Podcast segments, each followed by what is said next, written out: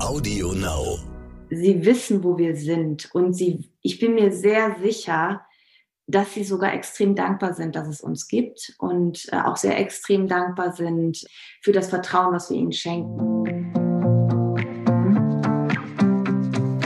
Hallo und herzlich willkommen zu einer neuen Folge von Elterngespräch, dem Podcast-Talk von Eltern für Eltern. Mein Name ist Julia Schmidt-Jorzig. Ich habe selbst drei Kinder und jeden Tag neue Fragen. Heute an Simone Kriebs. Sie ist so vieles. Diplompädagogin, Familientherapeutin, systemische Hypnosetherapeutin und Ausbilderin und Autorin und Mutter zweier Kinder. Sie kann also auf sehr viele Jahre Erfahrung zurückblicken, was Familienleben betrifft, in all seinen Schattierungen und war deshalb auch schon einmal bei uns zu Gast, nämlich zu dem Thema Kommunikation in der Familie. Eine unserer erfolgreichsten Folgen und zu Recht, wie ich finde, Sie heißt, wie redest du mit mir und was willst du mir damit sagen? Und weil die Kommunikation nicht aufhört, wenn die Kinder in die Schule kommen oder irgendwie klein sind, sondern mindestens ebenso wichtig, wenn nicht noch wichtiger und noch komplizierter, wenn die Kinder richtig größer werden, so Teenageralter, habe ich sie eingeladen, um mit mir über das Thema Pubertät zu sprechen. Was brauchen Eltern und was brauchen Jugendliche, damit diese ganze Phase trotz aller Umwälzungen gut verläuft? Jedenfalls einfach so, dass alle möglichst heil, gestärkt und gut versöhnt miteinander daraus hervorgehen. Willkommen, Simone Krebs. Ja, vielen, vielen Dank für die erneute Einladung. Ich habe mich sehr gefreut, dass wir wieder ins Gespräch kommen und freue mich auf die Zuhörer. Ja, danke. Das ist, das ist schön. Ich finde es auch immer schön. Ich finde es immer so schön, wenn man auch so ein bisschen in Kontakt bleibt. Ich finde, es ist schön, wenn man dann irgendwann so einen Kreis hat, wo man weiß, ach, da kann ich mal die und die fragen. Das wird bestimmt gut. Und das habe ich natürlich bei Ihnen gedacht. Schön. Genau, weil wir hatten nämlich vielleicht einmal zum Anlass, äh, es ist nämlich echt kurios bei diesem Podcast, äh, dass egal was wir senden, das ist ja, klingt jetzt so ein bisschen blöd, aber die Leute hören das. Und zwar, äh, das meine ich jetzt in Bezug auf Altersklassenthemen. Mhm. Ähm, und das, das finde ich total erstaunlich, weil ich immer denke, entweder die Leute haben mehrere Kinder und dann, ne, dann betrifft es immer irgendwen sozusagen, oder man will schon mal spinksen, wie das ist in dieser oder jenen Phase. Und in, der, und in, dieser, in diesem Fall ist es so, ich habe relativ viel Zuschriften gekriegt nach dem Motto, ich höre euch total gerne, aber jetzt sind die zu alt für die Themen, die mhm. ihr habt. Mhm. Macht doch mal ältere Themen. Deswegen ähm, ich weiß jetzt nicht genau, welche Reihenfolge wir das senden, aber wir werden was zur Wackelzahnpubertät machen, also ne, wo die äh, mhm. kleinen äh, Zähnchen rausgehen und die Kinder mhm. in die mhm. Schule kommen. Und das ist jetzt hier die Pubertätsfolge. Schön. Also. Pubertät ist ja für, für so viele eine Art Schreckgespenst, wenn man irgendwie darüber liest. Ich habe neulich vor vielen Jahren mal irgendwie so ein Geo, auch aus dem ähm, Hause Krone, ein Geo-Heft, Geo-Spezial zum Thema Pubertät gelesen und war danach echt so, oh Gott. Ne? Also Jugendliche, die in Depressionen verfallen, ähm, mhm. also Saufen, Drogen, kein Gefahrengefühl mehr und die unglaublichsten Sachen machen. Also es war echt so, jetzt mal abgesehen von diesem Streit, von dem man immer hört, dass ich dachte, oh Backe, das habe ich irgendwie völlig unterschätzt. Mhm. Ähm, was sind denn Ihre Erfahrungen? Ich sage jetzt mal erstmal als Familientherapeutin damit. Dann kommen wir zur Mutter. Also meine Erfahrung ist, dass sich die, dass sich das, was in der Pubertät oft sich zeigt, äh, schon vorher angebahnt hat. Also dass hm. in, in früheren Jahren schon Zeichen für Kommunikationskonflikte da waren, für Beziehungskonflikte. Und hm. dass die dann aber in der Pubertät sehr deutlich werden, dass sich die ähm, Frauen, meistens die Mütter, dann melden. Mhm. Ähm, weil es einfach nicht mehr geht. Sie haben das vorher versucht, immer wieder irgendwie hinzubügeln oder glatt zu ziehen. Mhm. Und äh, dann geht es einfach nicht mehr, sie können nicht mehr wegschauen. Wenn das so massiv ist, also mit Drogenmissbrauch und ähm, also da ist meistens, mhm. gibt es eine Vorgeschichte. Entweder, dass das Kind vorher total angepasst war, also übermäßig angepasst hat und auf einmal in diese Rebellionsphase kommt. Und mhm. äh, die Eltern sagen, ich hätte gerne dieses Kind zurück von damals.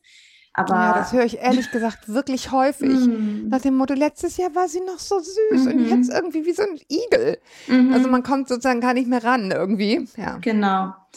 Ähm, und man muss sich halt auch bewusst machen, dieses Kind von damals gibt es nicht mehr. Ne? Unsere Kinder fangen an, sich zu entwickeln, in die Welt zu gehen, loszugehen von uns wegzugehen. Und dafür oh Gott, muss ich gleich oh heulen, ehrlich gesagt. Nee, echt. Ja. Weil mhm. es ist mhm. nämlich genau das, was man spürt. Also ich habe ja Pubertätskinder, also äh, mhm. Teenagerkinder, sage ich mal. Mhm. Ja, es ist, ähm, so eine Ambivalenz. Man möchte sie halt noch beschützen, man ist ja auch noch da und gleichzeitig spürt man halt, je mehr man sich kümmern will, umso mehr ziehen sie sich oft zurück. Mm. und man nervt, man ist nicht richtig, wie man es macht, man ist peinlich, man macht sich zu viele Sorgen. Ähm, und häufig ist, also auch als meine Kinder so durch die Pubertät gegangen sind, die sind jetzt 23 und 19, ähm, die sind jetzt also seitdem die jetzt alleine wohnen, ist auch nochmal ein riesen Ablöseprozess passiert eigentlich auch.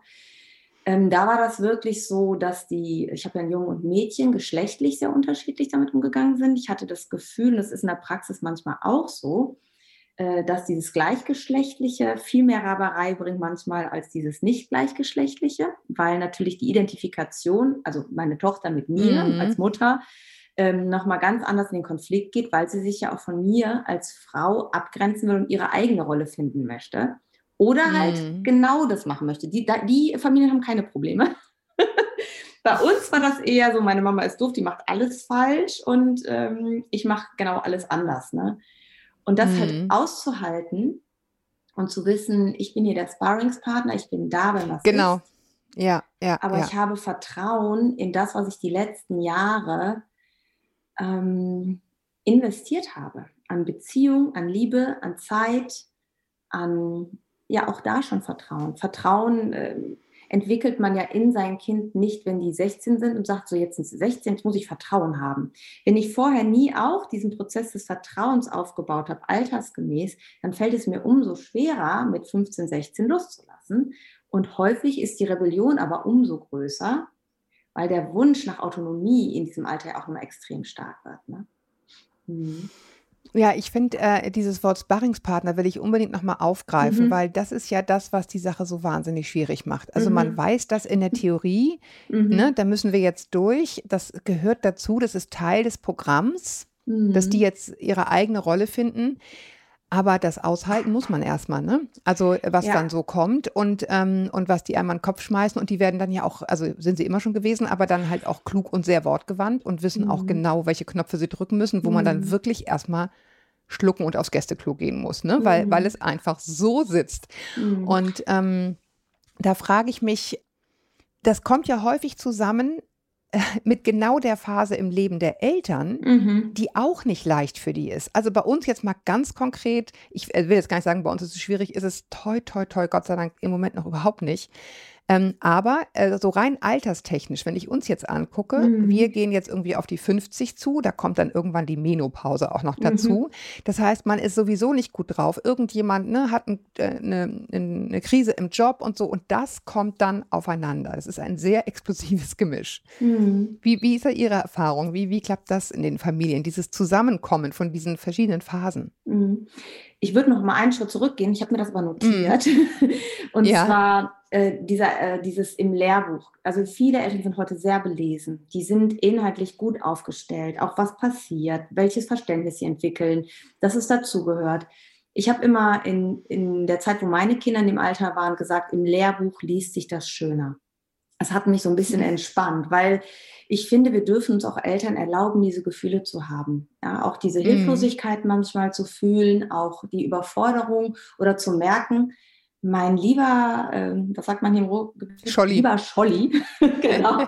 mein lieber Scholli, äh, der kennt mich ganz schön gut oder die kennt mich ganz schön gut. Und das ist andererseits auch ein Riesengeschenk, äh, bei uns hinzugucken was sind denn da für Knöpfe und warum schafft mein äh, 13-jähriger, 14-jähriger oder 15-jähriges äh, Kind das, diese Knöpfe so gut zu drücken? Das sagt ja was über mich. Ich habe das immer als Geschenk gesehen, für mich nochmal zu sorgen, bei mir nochmal hinzusehen. So, das ist Punkt eins. Und diese mhm. unterschiedlichen Lebensphasen, das finde ich eigentlich ganz schön, dass jetzt der Vergleich kommt. Man sagt ja oft, oh, Pubertät, das Gehirn setzt aus und dü, dü, dü, ne? Also alles wird neu verknüpft, was ja auch neurobiologisch nachweisbar ist. Aber für mich ist eine Pubertät keine Krankheit. Man kann auch nicht alles auf die Pubertät schieben, sondern ähm, dass Kinder auf einmal sich Bereiche nehmen, äh, die ihnen vorher noch nicht zustanden, die aber anfangen ihnen zuzustehen, an Freiräumen, an Aufgaben, an äh, Entscheidungsbereichen.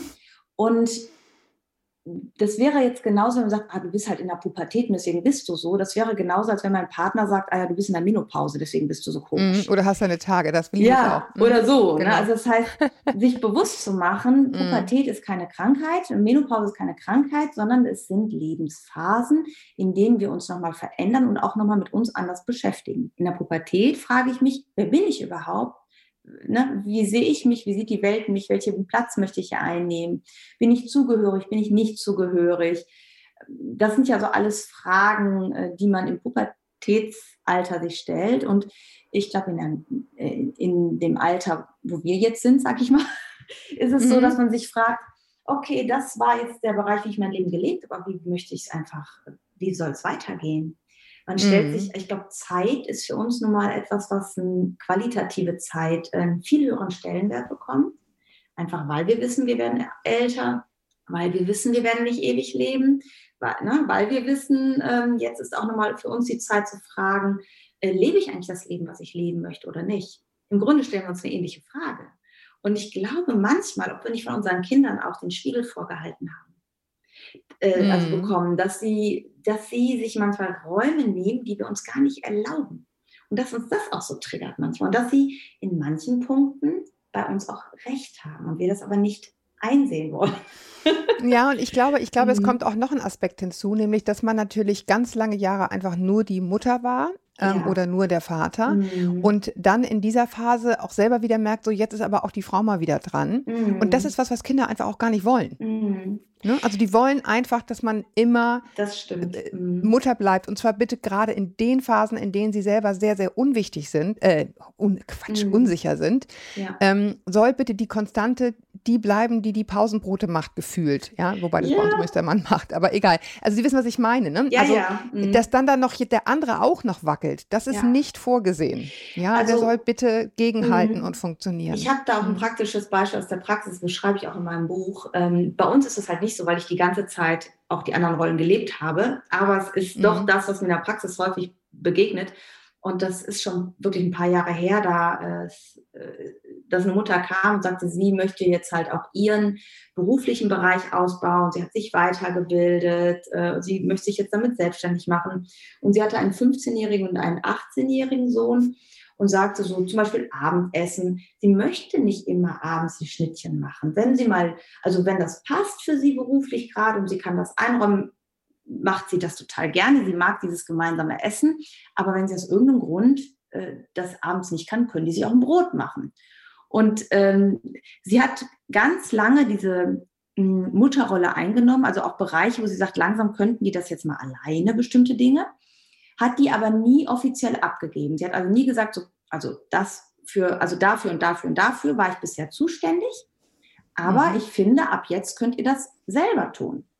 Und das haben wir dann besprochen. Sie hat sich also überlegt, welche Bereiche möchte sie abgeben an ihre Kinder, sei es Wäsche, sei es ähm, auch eine Teil-Selbstverpflegung zu machen oder sich morgens die Brote selber oder den Wecker selber stellen, was auch immer man sich so da äh, in seinem Leben so, so rausnimmt, das kann ja jeder für sich selber beantworten. Welche Bereiche übernehme ich eigentlich noch, wo ich selber unzufrieden mit bin und wo ich denke, das könnten meine Kinder jetzt auch selber? Oder wo gibt es oft Konflikte, ist auch eine gute Frage. Und warum gebe ich diesen Verantwortungsbereich nicht zurück an mein Kind? Und dann hatte sie sich das vorgenommen und hat dann gesagt, okay, sie wird mit ihren Kindern sprechen. Und dann haben wir das, äh, haben wir das so ein bisschen durchgespielt, das äh, Gespräch. Und dann habe ich ihr gesagt, sie soll sich darauf einstellen, dass ihre Kinder rebellieren. Ihre Kinder möchten erstmal an dieser alten Rolle festhalten. Die werden das nicht freiwillig hergeben. Ich meine, das ist ja ein schöner Service auch, ne? Mm. Ist ja auch bequem, ne? ähm, ohne das Böse zu meinen. Also, sie machen das ja nicht mit böser Absicht. Nee, nee, aber ja solange, ja. genau, wir uns, running system, ja. Genau, solange wir da uns äh, weiterhin äh, zur Verfügung stellen, ist es ja auch angenehm. Und dann war es wirklich so, dass sie äh, danach in der nächsten Sitzung sagte, sie hat sich fast kaputt gelacht. Also der 18-Jährige hat immer mit dem Kopf auf den Tisch gehauen, der 15-Jährige sagt, ich rufe das Jugendamt an. Und sie hat gedacht, weil sie konnte sich nicht vorstellen, dass sie so ein Theater machen. Ich habe gesagt, stellen Sie sich drauf ein, das wird so kommen, bleiben Sie ruhig und gelassen, alles ist gut. Ja, und genauso kam es und sie saß da und konnte es nicht glauben, ist dabei aber so ruhig geblieben, weil sie ja jetzt da irgendwie damit gerechnet vorbereitet hat. war. Oh, ja. Vorbereitet war und sagte dem 15-Jährigen, ist gar kein Problem, sollen wir zusammen die Nummer raussuchen fürs Jugendamt. Und den 15-Jährigen guckte sie, ach, den 18-Jährigen, der mit dem Kopf auf den Tisch, den guckte sie einfach nur an. Er guckte irgendwann, dann merkte er, okay, ist doch ein bisschen peinlich, was ich hier gerade machte. Und es sortierte sich einfach ganz schnell, weil klar war, sie war sehr klar in ihrer Haltung und sagte, ich habe euch lieb, das hat damit nichts zu tun, ich bin für euch da. Aber das ist einfach nicht mehr mein Verantwortungsbereich, den gebe ich, übergebe ich euch jetzt. Ne? Und nicht nur die das angenehmen Teile, auch die unangenehmen Teile gehören ja zum Erwachsenwerden dazu. Ne? Ja, da kommen ja noch mehrere Aspekte. Also das mhm. eine ist nicht nur, ich möchte das abgeben, sondern ich finde es wichtig, dass ihr das lernt. Das spielt bei mir eine riesengroße Rolle. Also ich habe irgendwann äh, angefangen, aufgehört, äh, nee, angefangen äh, aufzuhören, ja, mhm. die Wäsche allein mhm. zusammenzulegen, ja. was einfach, wie sie sich denken können, Berge sind, ja, bei drei Kindern, einem Hund und alle machen Sport. Also mhm. irgendwann stand ich davor und dachte, nee, jetzt reicht's. Seitdem mhm. wird zusammen zusammengelegt. Es wird dabei auch was geglotzt, das finde ich auch völlig fein. Aber dauert dann halt auch echt nur zehn Minuten, ne? statt anderthalb Stunden. Mhm. Also das ist sozusagen der eine Aspekt, dass ich mir, dass ich auch finde, dass es gut, wenn die das können, bestimmte Dinge, ne? sich ein Essen zubereiten, irgendwie wissen, wie man Wäsche wäscht und sowas. Ähm, und das andere, was ich aber jetzt die ganze Zeit merkte, während sie redeten, das sind auch so Rituale, an denen man natürlich auch als Eltern sehr hängt. Mhm. Also ich war Schlüsselkind, für mich ist zusammen Essen ein Heiligtum. Mhm. Ja, also das ist, wenn das nicht, also dann kriege ich richtig Magenschmerzen. Das mhm. ist super, super wichtig für mich. Mhm. Und wenn dann so, und so in dieser Phase sind wir jetzt nämlich gerade, wenn dann so alle sich so halb im Stehen Sandwich machen, das fällt mir wirklich schwer. Mhm. Das also, sozusagen zuzulassen. Und ich glaube, das spielt eine Rolle, ne? Ja, das ist das eigene Thema, wo man sagt, ich war Schlüsselkind, heute bin ich das ja nicht mehr. Heute sind wir erwachsen und können jetzt, irgendwann ist es nicht mehr zeitgemäß für unsere Kinder. Man kann das lange aufrechterhalten mit dem Essen, das habe ich auch sehr lange durchgezogen. Aber irgendwann passt es nicht mehr in die Lebensrealität der Kinder, ja, der, so. der Jugendlichen. Ne? Und äh, dann zu sagen, das ist doch mein Thema. Ich war das Schlüsselkind. Meine Kinder haben das nicht. Die fühlen sich sicher, Ne? Die äh, fühlen sich gut. Also kann ich doch für mich gucken, dieses, ich nehme das jetzt mal als Beispiel, ich war ja auch ein Schlüsselkind, äh, dieses Schlüsselkind-Thema kann ich jetzt mal zur Seite stellen und für mich ähm, auflösen. Das ist ja auch ein Gewinn. Das meinte ich mit, manchmal spiegeln die uns Themen, wo wir uns auf den Weg machen können, für uns jetzt zu sorgen. Das finde ich halt total toll. Ne? Das stimmt, ja. Und dieses Lernen, das nehmen wir oft als Legitimation. Also sage ich ganz gerne so als pädagogische, ja, die sollen ja auch lernen, aufzuräumen und die sollen auch lernen zu kochen oder die sollen auch lernen, die, das lernen die an einem Tag. Ich finde, eine, ein Zusammenleben ist eine Gemeinschaft. Ja, genau. Und meine ja, ja. Kinder gehören mit in diese Gemeinschaft und für die Gemeinschaft möchte ich etwas tun. Natürlich wollen die nicht immer die Spülmaschine ausräumen, aber äh, was ich immer gemacht habe, ähm, wir haben uns zusammengesetzt und ich habe gesagt, wir sind hier eine Gemeinschaft für bestimmte Dinge bin ich mehr verantwortlich. Das ist einfach so, weil ich die Erwachsene bin. Aber ich erwarte, dass wir das gemeinsam lösen. Das war keine Frage, ne? sondern nee, nee, so nee, ist nee. Also das in einer Gemeinschaft und nicht ähm, und also sie sollen das lernen. Also ich zum Beispiel, wenn wir Einkäufe hatten, dann war klar, die müssen die mit reinholen. Aber einkaufen gehen habe ich immer lieber alleine gemacht. Ich habe einfach und das finde ich gut, wenn wir als Eltern anfangen, für uns zu sorgen. Was will ich nicht mehr machen? Es ist doch legitim als das Mutter Das ist eine oder ganze Vater. Menge, kann ich Ihnen sagen, Frau Krebs. Das ist eine ganze Menge. Ich, schrei, ich schreibe schon eine Liste parallel. Ja, sehr gut. Weil es ist doch legitim zu sagen, die und die Bereiche, die habe ich halt übernommen, es hat sich eingeschliffen. Aber wenn ich ganz ehrlich bin, ich, ich möchte das nicht mehr tun. Und das ist doch ja, legitim. Ich, total legitim und, und äh, äh, also es trifft wirklich total den Nagel auf den Kopf. Also wir Schön. hatten hier sozusagen, als die Pandemie ähm, losbrach, am Anfang totales Chaos, dann hat sich das irgendwie eingependelt. Am Ende war ist sozusagen mein Mann seitdem die ganze Zeit hier. Und ich habe mich so richtig klammheimlich aus diesem Versorgungskochen rausgeschlichen. Mhm. Und habe dann irgendwie gedacht, Wahnsinn, wie viele Jahre habe ich was gemacht, worauf ich gar keinen Bock hatte. Und damit meine ich jetzt nicht schönes Kochen, wo alle sagen, oh, mhm. oh toll, Couscous, sondern dieses Kochen, äh, Couscous. Ja, also, also wo man, egal was man macht, das ist irgendwie alles scheiße. Und mhm. ähm, insofern ist es ja was, was sich jetzt auch nicht nur auf die Teenager bezieht, sondern grundsätzlich auf die Familie als Ganzes. Also auch ne, dem, dem Partner dann irgendwann zu sagen, äh, so, bis hierhin okay und jetzt nicht mehr okay. Genau, genau. Auch ähm, zu für die eigenen Bedürfnisse selbst zu sorgen und nicht die Kinder dafür, oder den Partner dafür verantwortlich mm. zu machen. Ne? Das mm. ist ja auch etwas, was man denen dann vorlebt, auch im gleichen Atemzuge. Ich glaube, davon lernen sie am meisten. Und dann muss man halt auch gucken, ähm, was für ein Typ ist man oder das System. Ich zum Beispiel bin kein Listentyp. Ich bin einfach ein Mensch, der relativ spontan ist und ich habe zwar so, so Grundsachen, die ich immer ähnlich mache, aber ansonsten, wenn ich jetzt sagen würde, diese Woche ist äh, dieses Kind für die Spülmaschine und dieses Kind, da würde ich durcheinander kommen, das würde ich auch nicht machen. Ach so, Listen mit den Kindern. Ja, ja, okay, genau. Ja, ne? okay. ne? Also ich habe das immer so geregelt, das und das und das ist zu tun, wer möchte was übernehmen gerade. So. Ne, zum Beispiel. Alle, alle, auf dem Klo plötzlich. So, ja, genau.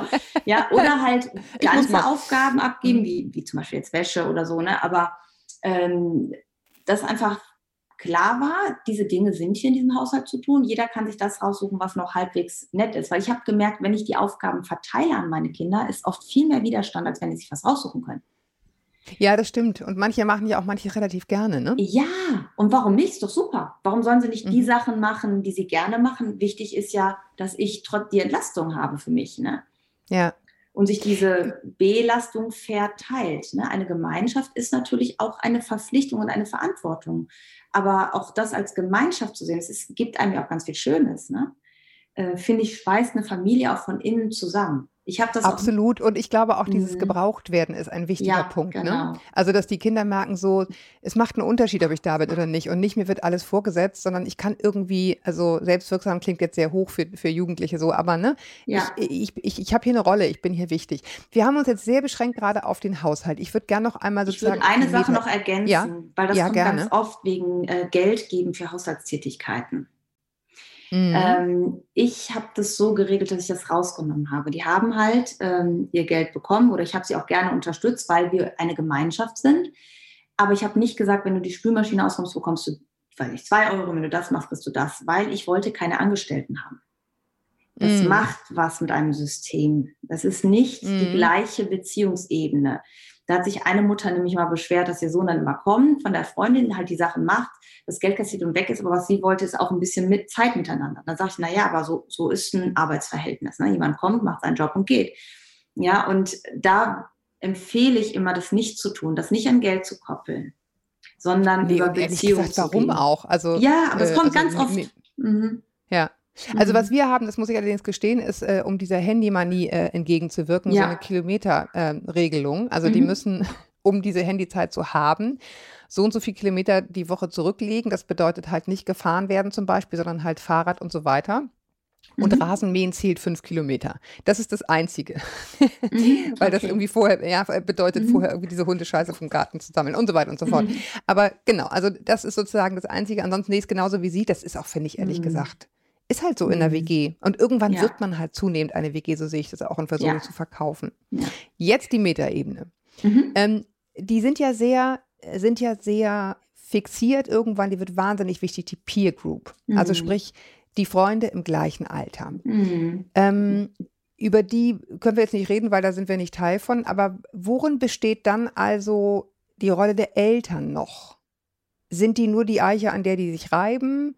Sind die Stabilisator? Was, was kann die Funktion sein? Weil Freundin und so finde ich dann auch immer irgendwann irgendwie awkward. Ja, das, äh, wo man auch merkt, das ist auch schwierig, dann so zu tun, als wäre man irgendwie äh, äh, so eine Art Freundin oder sowas. Mhm. Also ich finde, man ja. kann sich ja auf Augenhöhe und mit Respekt begegnen, aber sich so anbiedern, finde ich auch schwierig. Na, es ist, ist ein, man ist nicht, man ist Mutter und Vater, man ist nicht Freundin und Freund. So. Ja. Ne? Ähm, ich weiß, dass mein Sohn manchmal gefragt wurde, wenn ich gesagt habe, du, äh, wir essen jetzt, äh, ich möchte, dass du mir beim Tisch decken hilfst, dann hat er, wenn er am Rechner saß, mal gesagt, du, ich kann jetzt nicht, ich helfe jetzt meiner Mutter. Dann haben die immer gesagt, bei euch wirkt das so freundschaftlich. Und da habe ich ihm auch mal gefragt, hast du das denn als Freundschaft empfunden? Sagt er, nee, nee, es war schon klar. Äh, so, dass du die bist, die letztlich dann entscheidet bei bestimmten Dingen und auch die Regeln machst. Aber du hast uns so viel Freiraum gelassen, dass die paar Dinge, die dir wichtig waren, habe ich gerne für dich eingehalten. So war das. Und von der Rolle, ich glaube, dass wir, wir sind die Homebase, so würde ich das sagen. Hm. Wir sind der Hafen. Wir sind der Leuchtturm. Welches Bild man auch immer da ähm, nehmen möchte. Wenn wir jetzt den Leuchtturm nehmen, jetzt ist es so, Schiffe sind ja dafür nicht gemacht, im Hafen zu liegen. So, und unsere Kinder sind wie jetzt so kleine Schiffe, die ins Leben gehen, die entdecken, die Erfahrung machen. Und man sucht sich ja Menschen, die ähnliche Themen haben, die mir vielleicht auch was geben. Das machen wir ja als Erwachsene auch. Wir umgeben uns auch, wenn wir äh, Kinder bekommen haben, mit anderen Menschen, die auch gerade Babys bekommen haben. Und im Grunde ist das nichts anderes. Sie haben alle eine Lebensphase, nämlich unsere Eltern, ähm, ja, man merkt, die Elternrolle, die man vorher in den Eltern gesehen hat, dieses perfekte Bild, das bröckelt. Man sieht, die Eltern haben Fehler, die Eltern sind Menschen, die Eltern die rauchen um die Ecke.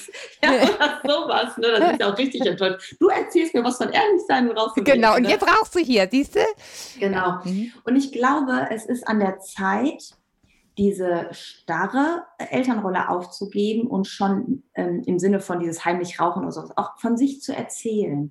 Wie war das in der Phase? Wo hat man selber Blödsinn gemacht? Also sehr viel über Verständnis zu gehen und sich offen teilhaben zu lassen an den unterschiedlichen Lebensphasen. Also zu sagen, weißt mhm. du, äh, als ich da in dem Alter war, da haben wir immer das gemacht oder ist mir das und das passiert und davon wusste mein Vater gar nichts. Oder auch zu bestärken, weißt du, es ist okay, wenn du mir nichts alles erzählst. Ich bin deine Mama, ich bin dein Papa. Wenn du Probleme hast, wenn du irgendwo nicht weiter weißt, höre ich dir gerne zu. Ähm, aber du musst mir nicht alles erzählen. Das gehört auch nicht alles in unsere Ohren. Absolut. Und aber andersrum eben mhm. zu erzählen, hier bei uns haben auch die Freunde die Autos der Mütter genommen und zu Schrott gefahren. Wenn es bei dir genau. passiert, sag bitte Bescheid, bevor ihr niemanden holt. ähm, dann wissen sie zumindest, okay, die, die wissen, genau. wovon hier die Rede ist. Genau. Ja, also das sind, die sind nicht die perfekten Leute, sondern die haben die genau. Phase auch durch, ja. da sind auch krasse Sachen passiert. Ne? Genau.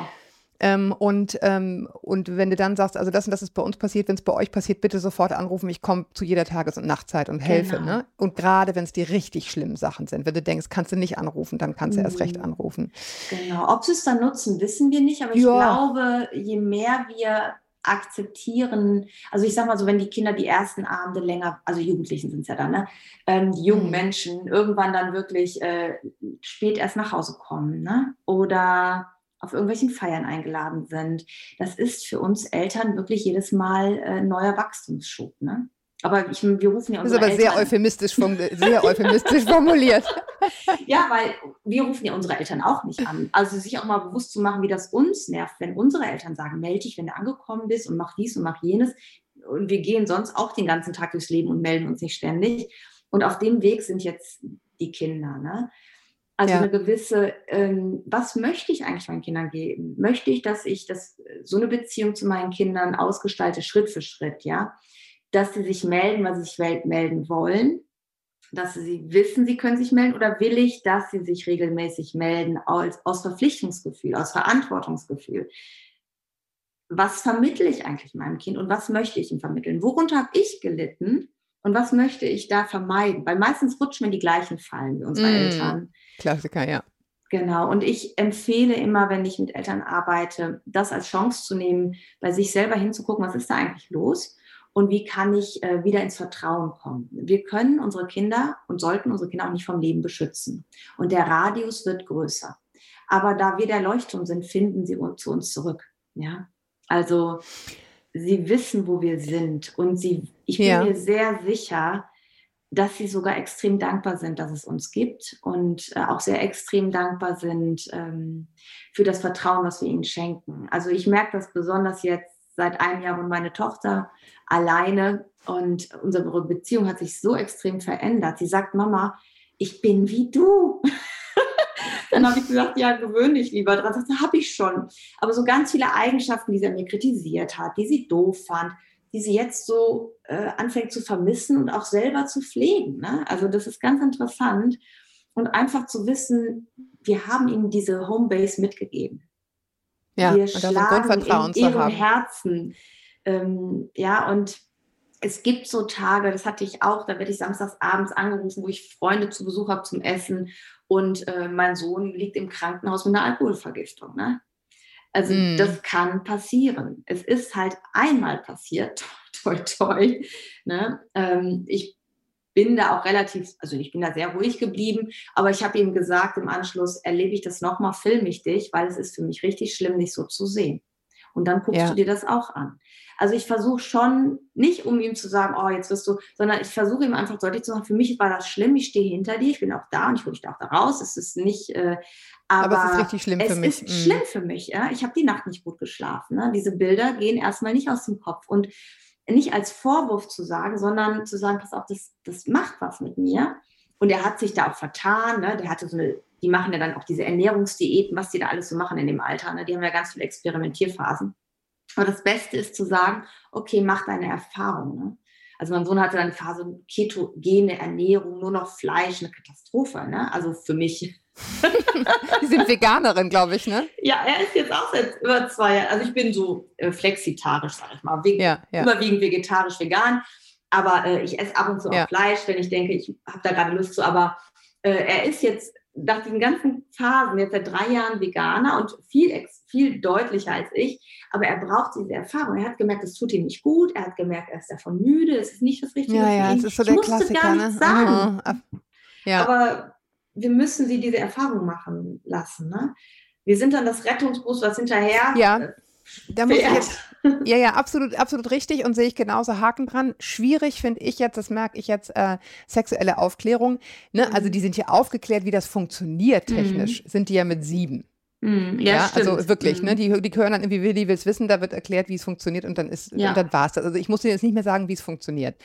Ähm, aber was ich jetzt sehr schwierig finde, ist so dieser Übertritt also auch, äh, wie ich finde, gerade von Mädchen in diesem Alter, so 10, 11, 12, ne, wo das anfängt, mhm. was ziehen die in die Schule an, ähm, mhm. was geht, was geht nicht, warum geht das nicht, ähm, obwohl ich eigentlich ne, sexuelle Freiheit und, und, und äh, Chancengleichheit und alles, alles erlauben müsste, wie ich finde, theoretisch, aber praktisch habe ich Manschetten, ne, zu sagen, mhm. so, hm, finde ich ein bisschen kurz. Und, und dann sozusagen dieses Erklären, äh, so, pass auf, du, wir müssen das jetzt hier nicht alles in epischer Breite genau besprechen, wie das funktioniert, aber da ist es total wichtig, dass du dich immer gut dabei fühlst oder so. Das, das schon das finde ich nicht so einfach, diese Gespräche zu führen, weil die natürlich alle sich irgendwie äh, komisch anfühlen mit Eltern. Was raten Sie da bei diesem ganzen Thema Sexualität oder auch die Gefahr. Ne? Ich meine, nach Hause fahren als Junge ist für mich was anderes als nach Hause fahren als Mädchen mit dem Fahrrad. Ja. Und das ist kein ich, Vertrauen in das Mädchen, ne? Also da müssen wir gar ja, nicht drüber reden. Aber das sind ja, äh, es, es, gibt keine statistischen Beweise, glaube ich. Ne? Müssen wir mal gucken, ob wirklich Jungs oder Mädchen mehr oder weniger passiert. Ne? Naja, also das es ist sexuelle Vergewaltigung, aber mit Sicherheit. Ja, gut, aber in welchem Alter und wie oft? Ne? Also das meiste, was im Missbrauch stattfindet, ist ja überwiegend im häuslichen äh, Umfeld. Ne? Das muss man sich einfach auch mal als Eltern bewusst machen. Ja, das ist, das ist richtig, aber, aber da muss ne? ich einmal einhaken. Also in der mhm. Partyzeit ja nicht. Wir reden jetzt ja von der mhm. Partyzeit. So, ne? Nicht okay, davon, nicht, okay. nicht, sexueller Missbrauch, ah, das okay, findet zu, zu, zu überwiegender. Mhm. Zeit, erschreckender, überwiegender Zahl erschreckenderweise in der Tat in den Familien ja. statt. Ich meine jetzt, ähm, okay. Mhm. in der Partyzeit ist natürlich die Gefahr, dass einem als Mädchen was passiert, erheblich viel höher garantiert als als Junge. Und da geht es, da ist, da, da ist man ja häufig sehr schnell trotzdem das, das, äh, an dem Punkt, wo dann die Mädchen sagen, du vertraust mir nicht. Mhm. Ne? Was ja äh, gar nichts mit dem Vertrauen in das, in das Mädchen zu tun hat, sondern in die Umgebung. Mhm. Und da finde ich es schwierig. Also da will ich ja nicht sozusagen sagen, ja, dann kriegst du halt eine Alkoholvergiftung. So, das ist auch furchtbar. Aber nach, dem Motto, dann passiert dir halt was, mh, hm, nicht so einfach. Wie, wie würden Sie da vorgehen? Also es hat ja was mit unseren Bildern im Kopf zu tun, was wir annehmen, was passieren könnte. Erstmal ist ja gar nichts passiert. Ne? Mhm. So, und ähm, auch da nochmal, wir haben die Annahme, dass unter bestimmten Umständen den und den Personen mehr oder weniger passiert. Es ist so ein bisschen, ich glaube, was man besprechen sollte, ist immer diesen Bereich K.O.-Tropfen, ja, also diesen Bereich, ähm, lasse ich irgendwo offen Getränke stehen. Was, worüber ich überrascht war, dass äh, zum Beispiel meine Tochter ähm, sich damit viel mehr beschäftigt hatte, als ich dachte. Und dass sie auch an viel mehr mhm. gedacht hat, als ich dachte. Und ich glaube, daher rührt manchmal dieser, ähm, du vertraust mir nicht. Vielleicht wäre es klüger zu sagen, hey, wenn du da auf so einer Party bist, worauf achtest du denn da? Was ist dir denn da wichtig? Äh, ähm, ich habe, ne? dass man erstmal fragen, anstatt anzunehmen, lässt. sie hat sich nicht erklärt, genau. äh, sie hat sich genau. nicht erkundigt. Mhm, mhm. Genau. Und dann auch nochmal sagt, ähm, ah, finde ich, also das auch nochmal bestätigt und dann vielleicht nochmal ergänzt. Ne? Ähm, aber letztlich ist es halt so, ähm, ich möchte meinen Kindern immer das Gefühl vermitteln, die Welt ist ein freundlicher Ort. Du kannst mit Vertrauen und Liebe durchs Leben gehen, nicht mit Angst und Schrecken. Und ähm, ich aus Sie hören mein Schweigen, ne? Mhm.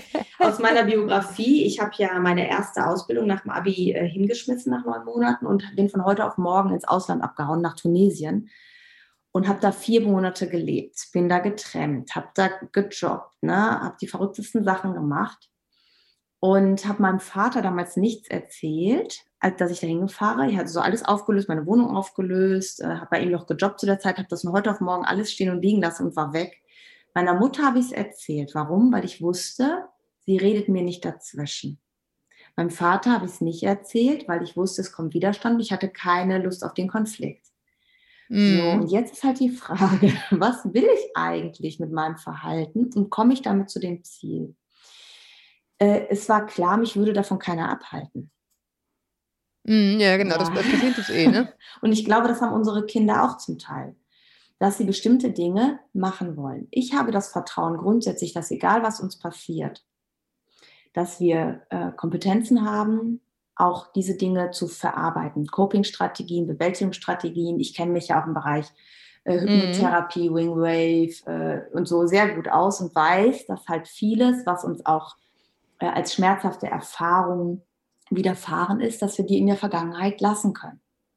Und dass nur weil uns etwas widerfährt, es nicht heißt, dass das äh, unser Leben ruiniert. Ich sehe das, äh, ich wünsche meinen Kindern gar nichts davon, ja, was wir gerade so als Thema hatten. Mm, mm. Aber ich glaube, das ist dieses Grundvertrauen ins Leben. Ne? Dieses Grundvertrauen da rein, ähm, mein Kind, also ich kann nicht alles voraussehen, ich kann nicht überall dabei sein, ich kann sie nicht überall abholen. Das würde so einen Konflikt geben, dass sie irgendwann den Kontakt abbrechen. Das würde passieren wahrscheinlich. Ne? oder dass sie ähm, andere Erkrankungen bekommen. Ich kann nur sagen, ich bin da, du kannst mir alles erzählen, ich stehe hinter dir, ich habe Ängste, das darf man ja auch sagen. Ich mache mir manchmal Sorgen, ich weiß, das sind meine Sorgen, das sind meine Gefühle. Ähm, ich weiß, dass die und die Dinge passieren können. Bist du darüber informiert? Wie gehst du damit um? Wie schützt du dich? Äh, einfach ein Gespräch dazu zu haben, so ein Informationsgespräch. Und kein Vortrag, ne? Ja. Genau. Wo man Statt wirklich fragt. Sagen, mhm. das geht nicht, weil, weil, weil. Ne? Mhm. Und ich glaube, als wir in dem Alter waren, wir haben bestimmte Gefahren manchmal nicht gesehen, aber es war auch so, dass diese Gefahren oft gar nicht eingetreten sind, die unsere Eltern hatten. Also die Ängste. Ja, und ehrlich gesagt, die echten Gefahren, die hat man gesehen. Ne? Also ich weiß Aha, bei uns zum Beispiel, gut. ja, also die, äh, die, äh, der, bei uns war es zum Beispiel so, dass in unserer Schule unser Musiklehrer ein, ein riesiges Alkoholproblem hatte und alle ja. wussten warum. Seine Tochter war totgefahren worden mhm. äh, mit Betrunkenen im Auto mhm. von der mhm. Diskothek. Und das mhm. Thema Alkohol am Steuer war erledigt, aber für mhm. den gesamten Jahrgang, ne? Mhm. Weil alle wussten, dieser arme Kerl ist daran zerbrochen. Es war ein super Typ. Mhm. Ja. Ne? Also das, äh, die Dinge kriegt, die schneidet man schon mit in dem Alter, ne? Und ja. denkt so, okay, äh, das ist die Folge. Will ich mhm. nicht, dass es meinen Eltern so geht. Also das, mhm. das, das war irgendwie klar. Ja, ja, also. Ich glaube, es gibt ähm, keine befriedigende Antwort letztlich. Man hätte so gerne, äh, dass man so sagen kann, ähm, aber wenn ich das mache, dann macht mein Kind so. Nee, aber ich finde, ja. relativ mhm. befriedigend finde ich Schön. schon in der Tat, den anderen Weg zu wählen, zu sagen, äh, ich frage einfach mal, ja. wie, wie, schätzt du das denn ein? Ja, genau. Also äh, ich, ich, ich weiß, ich habe ein, ein, äh, eines meiner Kinder musste jetzt sehr lange Übungen machen. Und das ist natürlich ein Riesenkampf gewesen. Ich sage jetzt auch mhm. gar nicht, mhm. auf welchem Gebiet. Mhm. Und am Ende habe ich dann einfach einmal gefragt, was glaubst du denn, was du noch brauchst? Mhm. Und dann war es erstaunlich viel, mhm. was dabei rauskam. Ne? Mhm. Also wo ich dachte, ach so, ich dachte, der oder die würde jetzt sagen, gar nichts mehr, hat sich erledigt, mhm. ne? bin ich durch mit dem Thema. Ähm, und dann kam, ja, nee, nee, schon jeden zweiten Tag. Mhm. Ne? Wenn ich das nicht gefragt hätte, sondern gesagt hätte, lass uns jetzt mal nur noch jeden zweiten Tag machen, wäre es scheiße gewesen. Mhm. Ja, also, Kinder in die Verantwortung mit einbeziehen. Ne? Also ja. Ja, ähm, in Kommunikation gehen. Ne? Wir sind oft so die Bestimmer, die Planer, die Entscheider. Und ich meine jetzt nicht nur, in welchem Freizeitpark fahren wir, sondern auch auf lebensbezogene Sachen, weil so lernen sie ja auch in der Partnerschaft später, ah, man bezieht sich mit ein, ne? man spricht mm. darüber. Das ist ja auch eine Punkt, Schulung ja. für später, welche Partnerschaften mache ich mit und welche nicht. Ne? Und ähm, ich glaube dadurch, dass sie, wenn sie diese gute Basis haben, dass sie auch ein gutes Bauchgefühl noch haben. Ein gutes Bauchgefühl für mhm. welche Situation mache ich da nämlich nicht mit. Meine Tochter hat halt auch den Hang zu bestimmten Freunden, sage ich jetzt einfach mal. Das war sehr schwierig. Ich schneide das raus, keine Angst. Ich, ne? Nein, nein, alles gut. Ja, ja. Ähm, also einfach zu bestimmten Freunden, ne? wo ich so sage, puh, ne? Die sind sehr lieb Bei meiner Schwiegermutter hieß es die komischen Freunde von meinem Mann. So. ähm, genau, aber ähm, ich, was ich immer wieder mitkriege, wie gut sie sich auch abgrenzt von bestimmten Dingen. Und wo sie auch sagt, das ist nicht meins und da gehe ich nicht mit. Und da, äh, und das ist ja auch ein Wahnsinns-Learning und auch eine Stärke. Ne? Und das auch einfach mhm. ähm, anzuerkennen, finde ich ja, übrigens auch, ne? Nicht nur zu sehen, Alter. sondern auch zu bemerken ja. und zu sagen, ja. krass, ich finde es total cool, wie du das gerade gemacht hast. Ja, genau. Und äh, ich bin auch beeindruckt, dass sie ihr Abi jetzt geschafft hat, alleine wohnen, durch Corona, die ganze Zeit. Und also ich glaube, in den Kindern steckt viel mehr, als wir oft denken, wenn man überlegt, dass man mit 14 früher in die Lehre gegangen ist, ja. Und in die Welt geschickt ja, ja. wurde. und heute ja, sagen oder, wir, auf die, oder auf die Kadettenschule irgendwie ja. und, Soldat werden. Und das heute sagen die Gott sei Dank nicht. nee, zum Glück. Mhm. Hier jedenfalls nicht. Und heute dürfen sie manchmal noch nicht alleine zum Sportverein fahren mit 14. Ne? Also das ja, ist schon, ja, die Diskrepanz ist, glaube ich, zu groß. Ich glaube, da irgendwo in der Mitte liegt die Wahrheit. Und was ich auch glaube, dass sie trotzdem noch den Kontakt und die Nähe auch brauchen zwischendurch. Ja, ja, total. Und mhm. übrigens, übrigens, also ich erzähle es jetzt hier zum hundertsten Mal, aber es passt mal wieder, meine Mutter ist ja gerade gestorben im April. Mhm, und Beileid. dieses Gefühl von Dankeschön, dieses, äh, dieses ja. Gefühl von Beschütztsein, das fehlt einem sogar noch mit 48. Mhm. Ne? Also es ist erstaunlich, wie lange dieses Gefühl von, da ist noch jemand, der irgendwie für dich mhm. sorgt. So, das, mhm. das, das braucht man wirklich noch sehr, sehr lange. Mhm. Geht jetzt auch ohne, aber fühlt sich mhm. anders an. Ja. Ja, also ich danke Ihnen, Frau Krebs, für, für die Zeit und wie immer äh, tolle Einsichten, gute Gedanken. Ganz, ganz vielen Dank dafür. So gerne. War mir eine Freude. Und wünsche Ihnen, ja, mir auch, total. Ich habe hier sozusagen immer eine kleine Therapiestunde umsonst, das ist eigentlich auch sehr schön. okay, also ich danke Ihnen, dass Sie, dass Sie uns Ihre Zeit geschenkt haben. Ich danke euch da draußen, dass ihr so lange zugehört habt. Ich hoffe, ihr fandet es ebenso spannend wieder wie ich.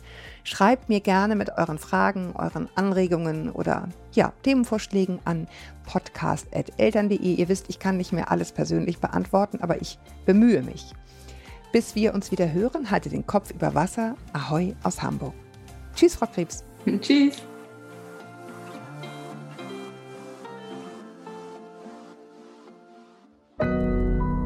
Audio Now.